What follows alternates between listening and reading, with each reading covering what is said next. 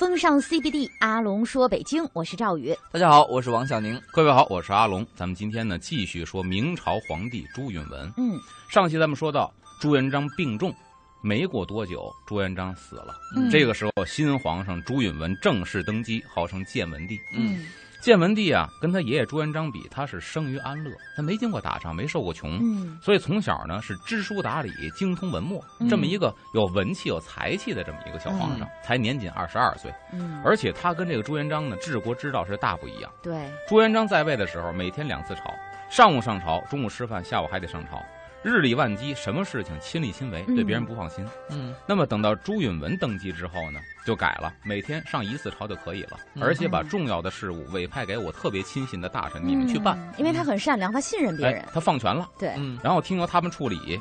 这一家呢，就扩大了臣子的势力，就改变了当时皇上一个人独揽大权的这么一个局面。嗯这是他的改革。然后这个翰林院的这个王淑英，当时给建文帝朱允文献计八策，嗯说到什么呢？务学问，谨好恶，辨邪正，纳谏争，辨才痞，慎赏刑，明利害，定法治。嗯，这几个其实说白了都是让他做一个好皇上。比方说嗯谨好恶，嗯就是你要谨慎，你喜欢什么，讨厌什么。你不能把你个人的喜好和厌恶加在国家之上，对，哎，就像现在领导一样。嗯比方说，咱们身边说做节目，嗯这选题领导不喜欢，你得考虑到观众或听众喜欢不喜欢。嗯嗯你不能说我不喜欢就不许做了，嗯，这不是一个明智的领导，对吧？嗯他说嗯你不要把自己的好恶给用在国家的治理上。嗯嗯提出了八策，并且说呢，说这个太祖高皇帝啊，除奸替惠。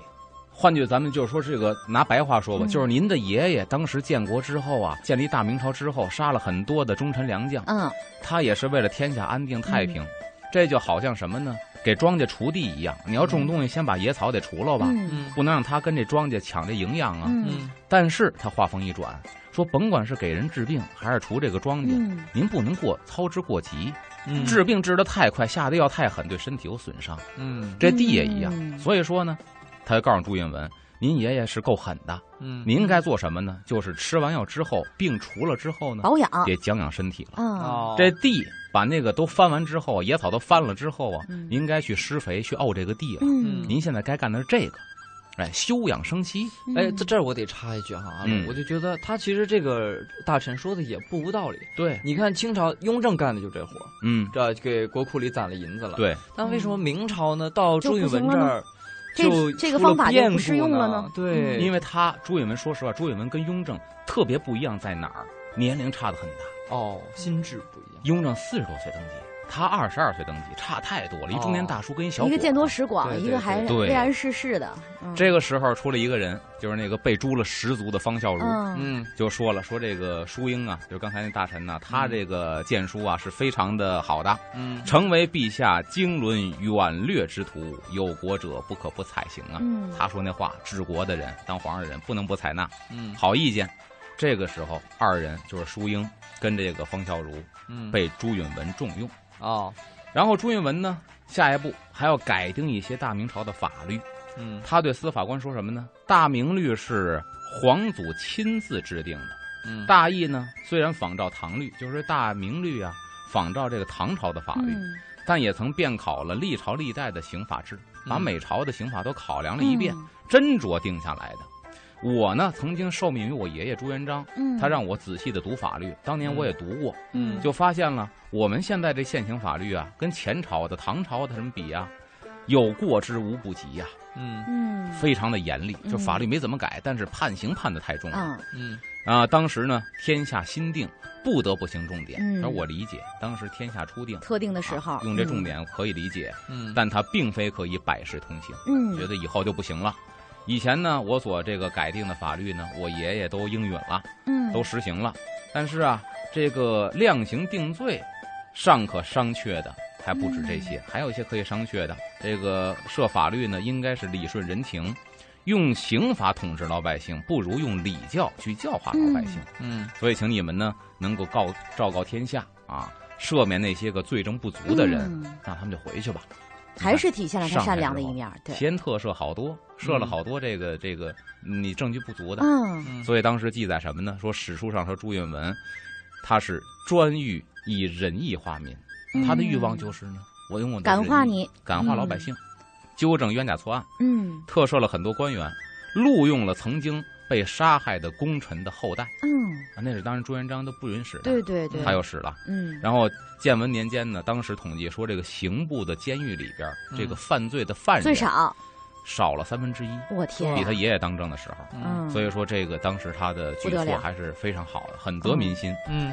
朱元璋呢，杀了这个胡惟庸，取消了一千五百多年的宰相制度、嗯啊，独揽大权。那么这个祖训规定啊，子孙当皇上的时候就不许立宰相了。嗯臣下谁敢奏请皇上立宰相，那也是杀无赦，嗯全家都得处死的，所以谁也不敢。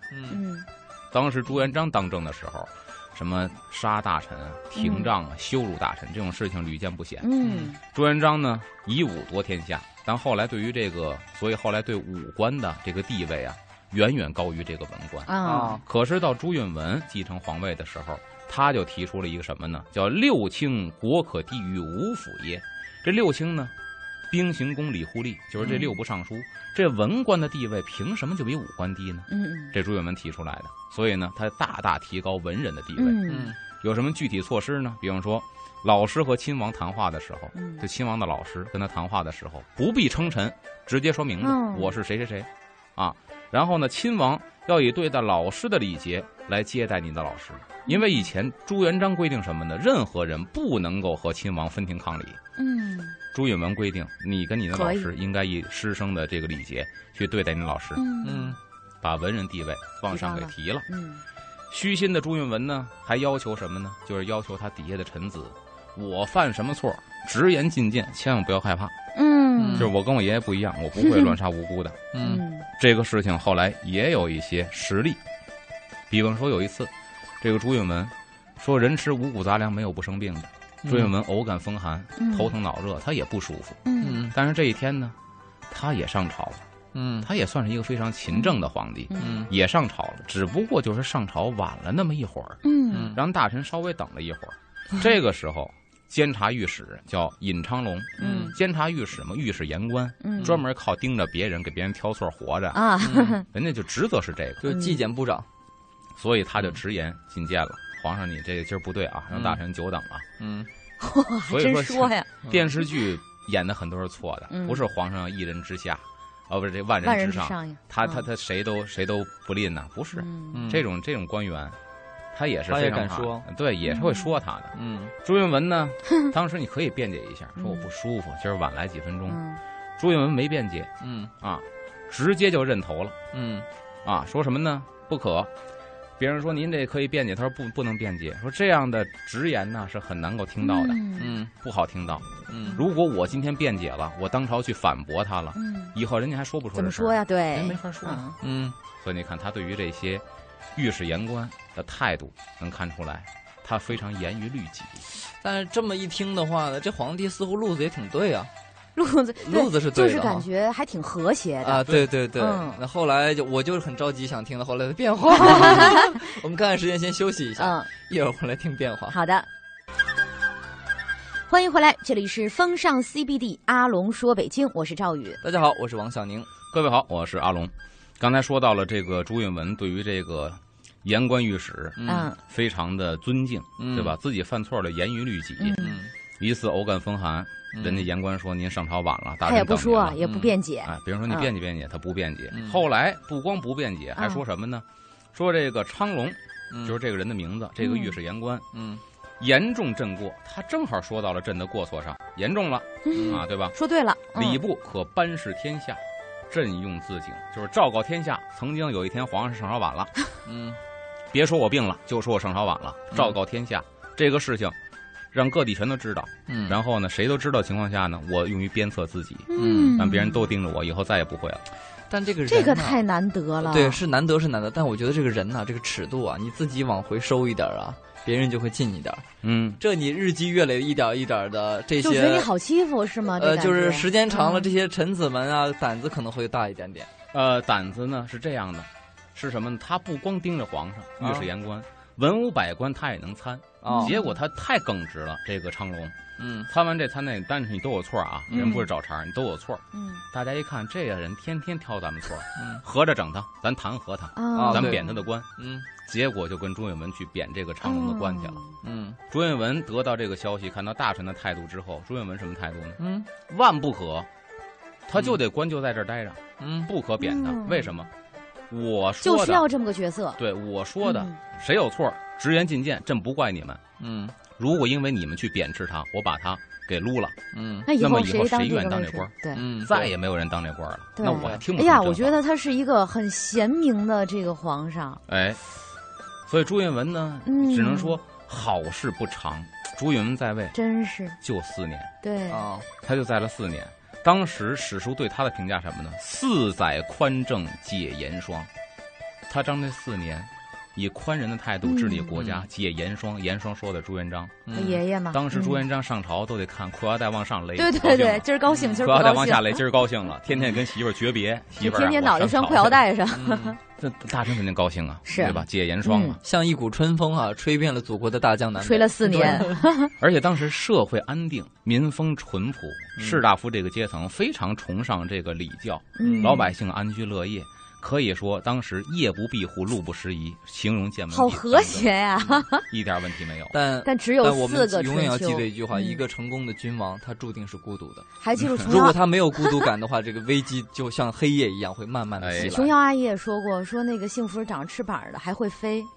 然后咱说变故，这个时候变故来了。嗯建文帝继位之后呢，各地王府当时叛乱的迹象就已经展现出来了。啊朱元璋的二儿子嗯秦王、三儿子晋王，这会儿都死了。老四势力最大，年龄最长。有一天呢，下朝之后，朱允文跟自己老师黄子成就说这个问题，嗯说当年我问您，我叔叔们会造反吗？嗯您说不会，您宽慰我，给我吃了定心丸了。然后这事儿您记得吗？他老师黄子成，嗯我记得这个事儿。然后黄子成回去之后，就跟齐泰当时一个官员，也是六部尚书，去商议这个事儿。齐泰说什么呢？说这个燕王掌握重兵，且素有大志。这个人兵重，而且呢志向很大，野心大，应该嗯先消除他，把他先给灭了。黄子成说：“不然，不能够这样。嗯这燕王呢，早有准备了。你一下要去干他的话呢，人家还不定怎么着呢。不定谁把谁干了。所以呢，先把他的那个亲兄弟周王，先哎把他给干掉。减其羽翼。哎，然后这个时候燕王肯定好对付了。嗯，于是呢，坏就坏在这个黄子成跟这个齐泰俩，人不是坏人，嗯，但心眼儿太出错主意了。嗯嘿，嗯当时包围这个周王府，把周王跟他的世子，所谓世子呢，就继承他王位的这个儿子，包括嫔妃，抓到当时的南京城，嗯，宣布把这个周王废为庶人，一下撸成老百姓了。嗯哎呀，那可就打草惊蛇了呀！哎，迁往云南，这还不算完，这俩臣子黄德成跟这个齐泰办了一系列的糊涂事儿，而后呢，削民王的护卫军，把民王贬为老百姓。嗯然后严批襄王，让襄王一家子合宫自焚，然后废齐王为老百姓当庶人，嗯代王就是山西大同那愣头青啊，嗯被幽禁大同，也是被废为庶人。嗯，一年不到的时间，废了五个亲王。我的天，一是触了众怒啊，对，让其他的这个亲王们岌岌可危。对，二呢是打草惊了蛇。嗯，咱们就说，如果是你一波这个势力啊，他剩下的有一句话几个会团叫做“擒结联贼先合起来，擒王嗯嗯，对吧？打蛇打七寸。对，你其实把朱棣给逮了，那几个就是就就瓦解了。他也不敢干嘛了。这帮人，啊哎呀，真是有点糊涂了啊！所以说呢，朱元璋一死啊，当时朱棣就想进行吊唁，就想违背自己父亲的圣旨。嗯嗯当时呢，朱允文就不让这个朱棣以先皇的遗命，就不让朱棣过长江。嗯朱棣想打过长江，一看啊朱允文在长江已经设兵了，嗯所以当时呢就没好打过去。问谁了呢？问姚广孝，啊嗯他的军事姚广孝说问我怎么着？那姚广孝说大王啊，神人，你已经知道这个，你因为这个孝，所以你要渡江，对吧？嗯，您没有什么过错呀，啊，反倒是你要现在过去了之后呢，您是违背这个您的父亲的这个旨意了，您反倒被别人说到您不听您父亲的话。对，咱们别这样，嗯唯愿陛下养成龙虎之威。记住，这个时候，姚广孝已经称燕王朱棣是陛下了，哎呦，唯愿陛下养成龙虎之威，嗯羽翼再丰满点儿。他日风云感会，羽翼高举，则大江头鞭可断也。就是您的军队到这儿，甭说过江了，所有的将士把马鞭子往江一扔，这长江就堵了。嗯到这个份儿上，头边可断。今日何萧萧此意？就是你今天你对他应该不屑一顾，不要不屑，嗯咱们走。嗯这会儿燕王又回到现在的北京，当时的北平，嗯直到咱说他听了朱允文听了老师和齐泰的话，嗯一年消了五个亲王。嗯这个时候朱棣就决议我要造反了。啊时机到了，对不对？天时地利这个时候啊，叫做出现了，一遇风云变化龙啊，风云突变。没错儿，这个时候呢，朱允文和这个黄子成嗯和这个齐泰就共商大义了。这黄子成说什么呢？嗯说燕王啊，他给朱允文带来了一个非常不好的消息。嗯他说燕王长期假称生病，他天天在北京啊，嗯，说自己病了。谎称自己生病实则干嘛呢？每日练兵，他啊，天天的训练自己的部队。强大自己，后边一句特有意思，而且网罗了许多术士艺人，啊，招兵买马。起义的人啊，招贤纳士，啊，这个还还跟贤士还不一样。你啊看他说术士艺人，有哦能半仙儿，啊大仙儿。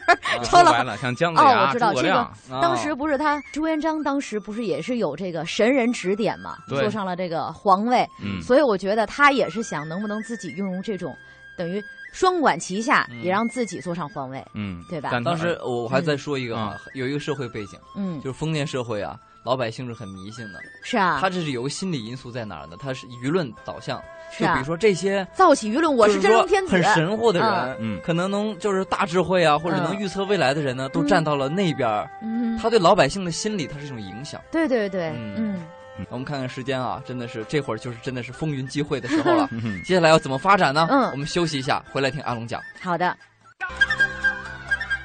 欢迎回来，这里是风尚 CBD 阿龙说北京，我是赵宇。大家好，我是王小宁。各位好，我是阿龙。咱们接着说建文帝朱允文。嗯，这个时候呢，他的老师黄子成跟齐泰共商说，咱们一年之内已经消了五个亲王了。嗯这时候激怒了燕王朱棣，他已经决意造反了。嗯而且黄子成呢，也说到了一个非常确切可靠的信息，说燕王在北平啊嗯长期练兵，假装称病。他是为了掩人耳目，嗯而且呢，搜罗了很多的艺人术士、嗯，半仙之体，半道演不就是吗？嗯姚广孝是插一个题外话，姚广孝当时的庙嗯。是双塔寺，啊。就是哪儿呢？现在的民航大楼兼那个电报大楼。哦。这块地方，就是当年姚广孝的庙。西单之王。西单 西单西单小霸王。啊，对 西单小霸王。双塔寺一直到清末还有这个寺，嗯。就是还有一个历史遗存的黑白照片。嗯，因为庙里有两个塔，嗯。所以叫双塔嗯。庆寿寺，它的原名庆寿寺，这是封给姚广孝的庙。嗯。嗯。那么呢，他说到最后的结论是不可不早做处置，啊就是燕王这个时候啊咱得跟他拼了，啊得把您这四叔给铲掉了。嗯关于怎么处置这个问题，朱允文又问齐泰了，说嗯齐泰咱怎么弄这个事儿啊？我四叔已经决意造反了。嗯齐泰说什么呢？说北方边境有敌人入犯，他不是镇守北平吗？嗯出了北平有八达岭吗？嗯玉龙关那边嗯这一片呢有敌人来犯，他不安定啊，嗯，对吧？正是北方的过来侵犯的，我们呢可以啊以这个戍边的名义，啊，就防守边关的名义给他，发配出去，让他把兵都派出去。嗯他把兵派出去之后呢，北平府就没人了，嗯，对吧？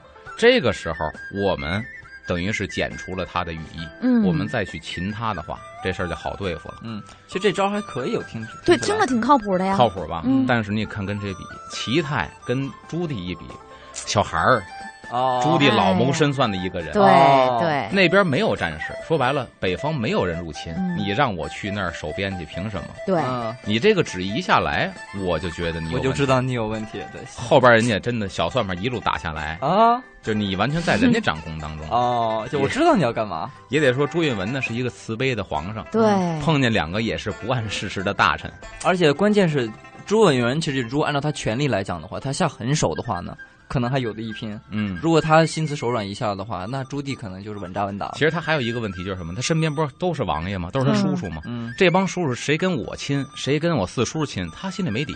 哦，他要是啪一举旗，哦我把我叔干掉，万一身边这个叔全都帮着四叔？啊嗯，不好说，所以两边都怕，谁也不敢。嗯朱棣也不敢，嗯朱棣也心里没底，说这几个兄弟跟我关系好，还是跟我侄子关系好？嗯两边怕嗯，啊。嗯，所以呢，这个但是朱允文呢，咱不说呢，以怀柔治国，对吧？嗯朱棣呢，就是非常果断，嗯两个性格非常的迥异。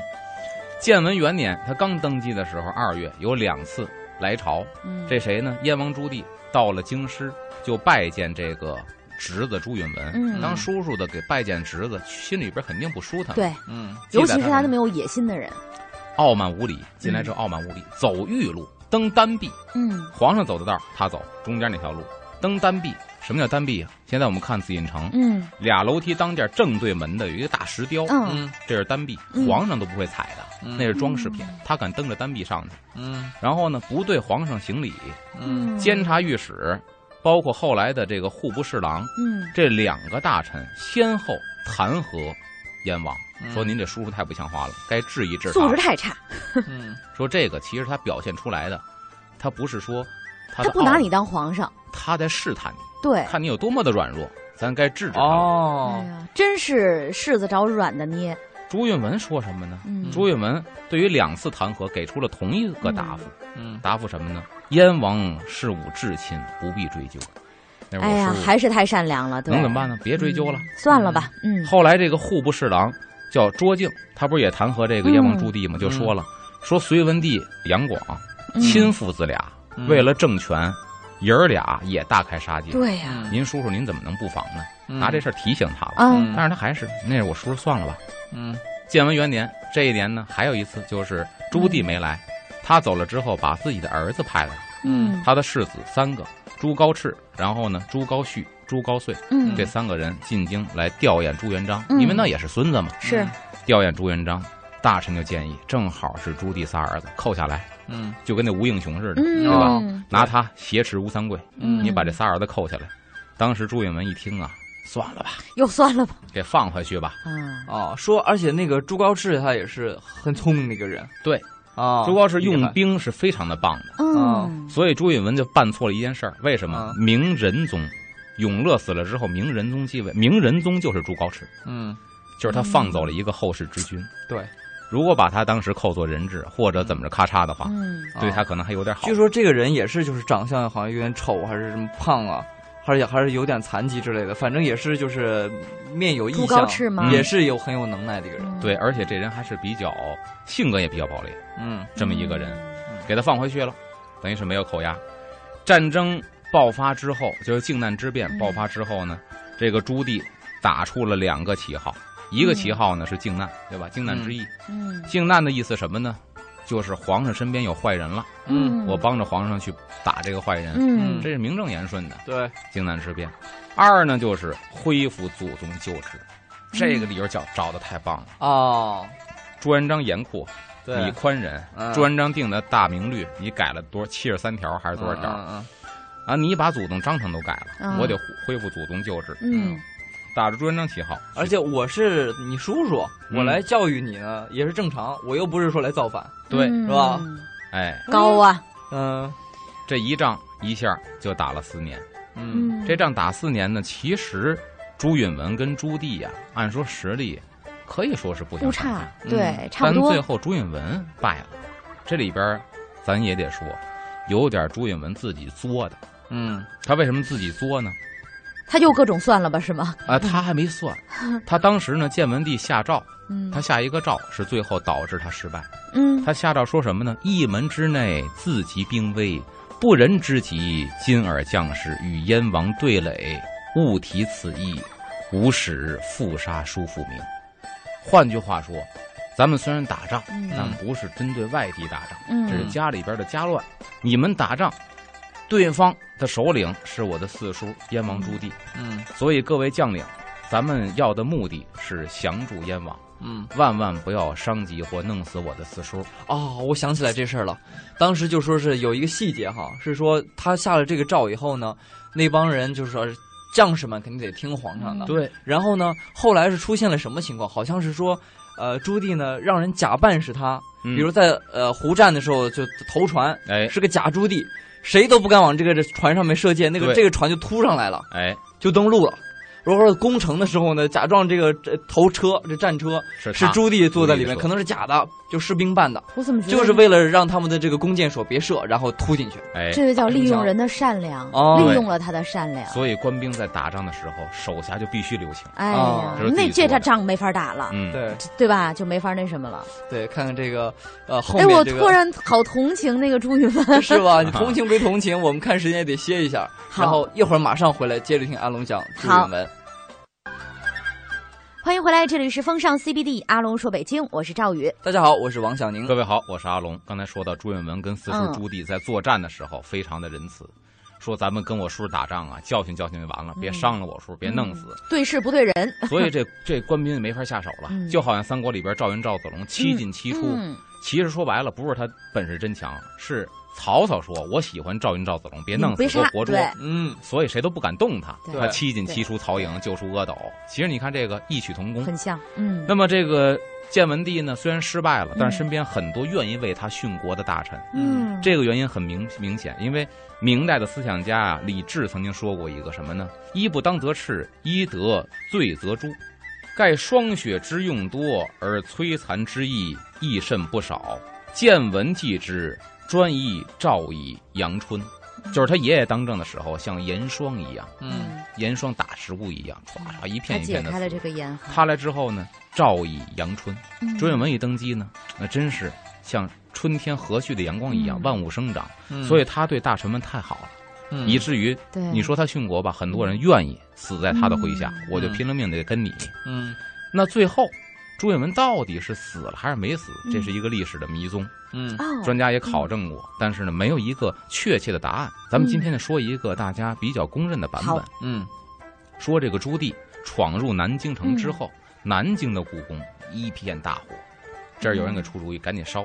嗯。烧完之后呢，这个朱允炆有一个媳妇儿，也是马皇后。嗯，朱元璋的媳妇儿马皇后，是。他媳妇儿也姓马。嗯。嗯。这马皇后非常的仁义，嗯。他自己跳进火海，嗯以身殉国，让别人什么呢？我跳进烧焦之后就分不出谁是谁了，嗯就说我是皇上朱允炆。啊媳妇儿死了，用媳妇儿的尸体冒充朱允炆。结果朱棣攻进来一看呢，有人找着一个尸体，嗯最后他一辨认，朱棣很惊，这个不是朱允炆。嗯嗯这个可能是别人，也许是后妃，也许是大臣，反正烧得面目全非了。嗯朱允炆肯定跑了，咱们接着去找。嗯其实，在他攻城的时候，嗯朱允炆在皇宫里边，当时就已经惊了，东奔西走，不知该如何是好了。也曾经想过，干脆我就死在宫里就完了。嗯嗯这个时候呢，有人就建议朱允炆。这个时候呢，翰林院的编修叫程纪，嗯，就劝朱允炆说：“与其自杀，不如逃走。嗯您干脆跑了就完了，嗯正好兵荒马乱的，嗯趁机逃走。嗯那我穿着这身，我怎么跑啊？”嗯这个时候，少监王悦记载，这个人建了一个宝匣，嗯说这是您爷爷朱元璋留下的，说不时之用，等到遇到不测的时候，把这个献给您，嗯自有妙计。嗯他打开这宝匣之后，嗯发现什么呢？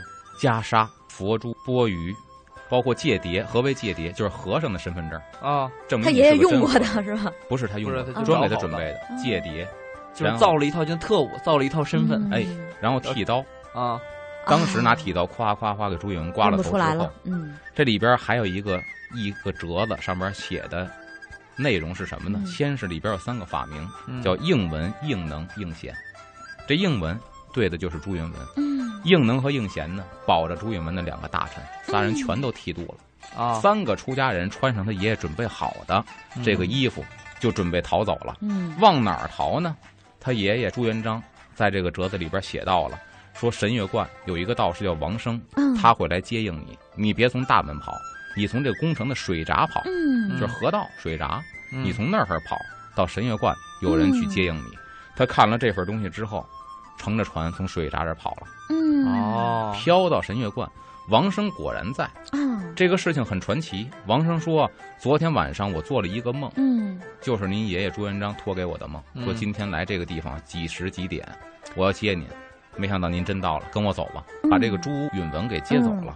这一走啊，据说这个人呢，从此游历了云南、湖北、四川、广东、贵州、浙江，玩儿去这了一路是吧？咵就云游。嗯因为什么呢？很多史学家发现当地有的一些诗文里边，这个嗯诗句很很像是皇是出自上写的。他之手哦。嗯哎，比如说他做的诗说什么呢？登高不待东翘首，但见云从故国飞。嗯，就是登高之后看到自己的以前南京城故国飞，嗯就皇上怀念以前自己当政的时候。嗯再比如什么呢？楚歌赵武今何在？唯见寒鸦绕树啼。嗯那种悲切的心情，嗯很多史学家说这个就是朱允文留下的笔记。嗯嗯这个时候又一个转机出现了，在广西的思恩府，嗯，当时他们逃到这个地方呢，在一个寺里边，在这儿住着。嗯结果，朱允文写的这些个诗被寺里一个老和尚发现了，嗯他抱着这些东西啊，上官府告发去了。嗯他告发还出于善良，嗯为什么呢？他到官府把诗往那一摊，一拍胸脯，我就是朱允文。那你如果把我宰了的话，追捕朱允文这个不就落幕了吗？嗯，对，啊这老和尚说：“我就是朱允文，我你出家了。”以后再也不用追杀这个人了。朱棣多精啊！你这个官员对这个思恩府，广西思恩府的官员也是一明察秋毫的。说你多大了？老和尚说：“我九十了。”嗯说不对，朱允文活到现在六十四岁。嗯怎么多出三十岁来？这老和尚也傻，岁数没算对，去自首去了。结果说你肯定不是，但是你有这个诗，肯定跟他们有牵连。去到那寺院里边，所有人都给我逮来。嗯这所有人逮来里边可就包含真的朱允文了。啊，逮来之后也没审出怎么着来，那所有人都发配。这个时候就把他给发配戍边去了。嗯啊，这一戍边呢就很长时间。戍边之后，有人传说、嗯说这个有人发现朱允文在戍边，嗯就告诉了朱棣。朱棣说：“那我怎么辨认呢？找到一个人，这个人叫吴亮。嗯，这吴亮是谁呢？就是前朝朱允文当政的时候，他宫里边一个御前太监。啊，那对他太熟了。说你去辨认一下，他嗯到底是不是朱允文。这老太监就去了，去了之后看看，觉得特别的像。朱允文这个时候觉得大势已去啊，嗯就承认了，说你叫吴亮吧。嗯当时吴亮一惊，那觉得可能是朱允文，说你记得吗？朕有一次在宫里边用御膳，吃饭的时候掉了一块肉，你呢在旁边拿着酒壶伺候我倒酒，嗯为了博得我的欢心，你拿着酒壶跪在地下，跟狗一样把那片肉给舔了，嗯你还记得吗？嗯当时吴亮一听，这就是朱允文，没错。嗯然后再扒开朱允文的脚，说朱允文脚上有痦子，嗯再一看这痦子，千真万确就是朱允文。啊当时痛哭流涕，让朱允文这么一说，这老太监吴亮也是良心发现，嗯。当时自尽了，因为他叛了朱允文，他跟了朱棣。啊，啊，当时自尽了。这个事情发生之后呢，也有人说呢，嗯。说那个刘盈当时是受了朱棣的意去寻访朱允文，啊但是嗯。刘盈这个人呢很善良，嗯。他发现朱允文之后回来。跟朱棣报告说：“您这个侄子现在活得还行，但是没有一造反，就放了他吧。”嗯包括也有人说什么呢？郑和下西洋，嗯胡营寻找张三丰，嗯陈诚出使西域，说这些表面现象，它的本质都是要寻访，找到朱允文在哪儿。对更有人说呢，发现朱允文，但朱棣呢，还算是良心发现，啊把侄子养在了北京的一个宫里边，嗯一直养到死。嗯说在这个哪儿呢？颐和园后山红山口一带地儿不错，有一个墓嗯。是朱允文的，嗯。墓碑写的是“前明天下大师之墓”。说阜成门外西北五里地有一个塔，那是埋的朱允文的衣钵，嗯。是建文帝的衣钵塔。这都是种种的传说，嗯。但是明朝一直没有给朱允文一个真正的名号，没有定论。嗯。直到清朝乾隆元年，乾隆当政的时候，乾隆很爱管闲事儿，嗯。他给朱允文加了一个谥号“恭敏惠皇帝”，等于这个时候到清朝，朱允文才正式得到了一个身份的认可哎，是前明的皇上。那他感谢乾乾隆爷哈，嗯但这么一说的话，却这样一个短命的皇帝哈，呃，咱说最后可能是得到了善终吧，始终是个谜，没有定论。但这个传奇的一生呢，也是前面接了这个明朝的开国皇帝朱元璋，嗯对吧？他的爷爷，嗯后面又接了他那个就是强制，对吧？嗯治国的这样的一个。也是很厉害的皇帝朱棣，嗯他的四叔，嗯呃，这样的一个人物呢，往往会被人忽略，但是其实他身上有这么多的故事。今天感谢阿龙给我们讲了出来。嗯啊，那朱允文的故事呢，我们暂时先告一个段落。对，但是明朝这个历史啊，它会滚滚的车轮向前。下面要出场的这个人呢，更厉害了！天哪，是永乐大典就是他修的。那还有很多很多的事情啊，都是嗯值得阿龙去给我们讲。对，在下期节目当中，我们继续听阿龙在《阿龙说北京》当中给我们带来。顺着一个方向走到死为止，尽量不去想那些爱我的人。顺着刺眼的光，一路向前。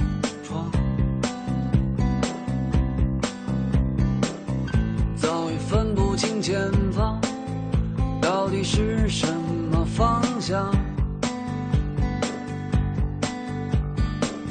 前方可能有我想要的自由，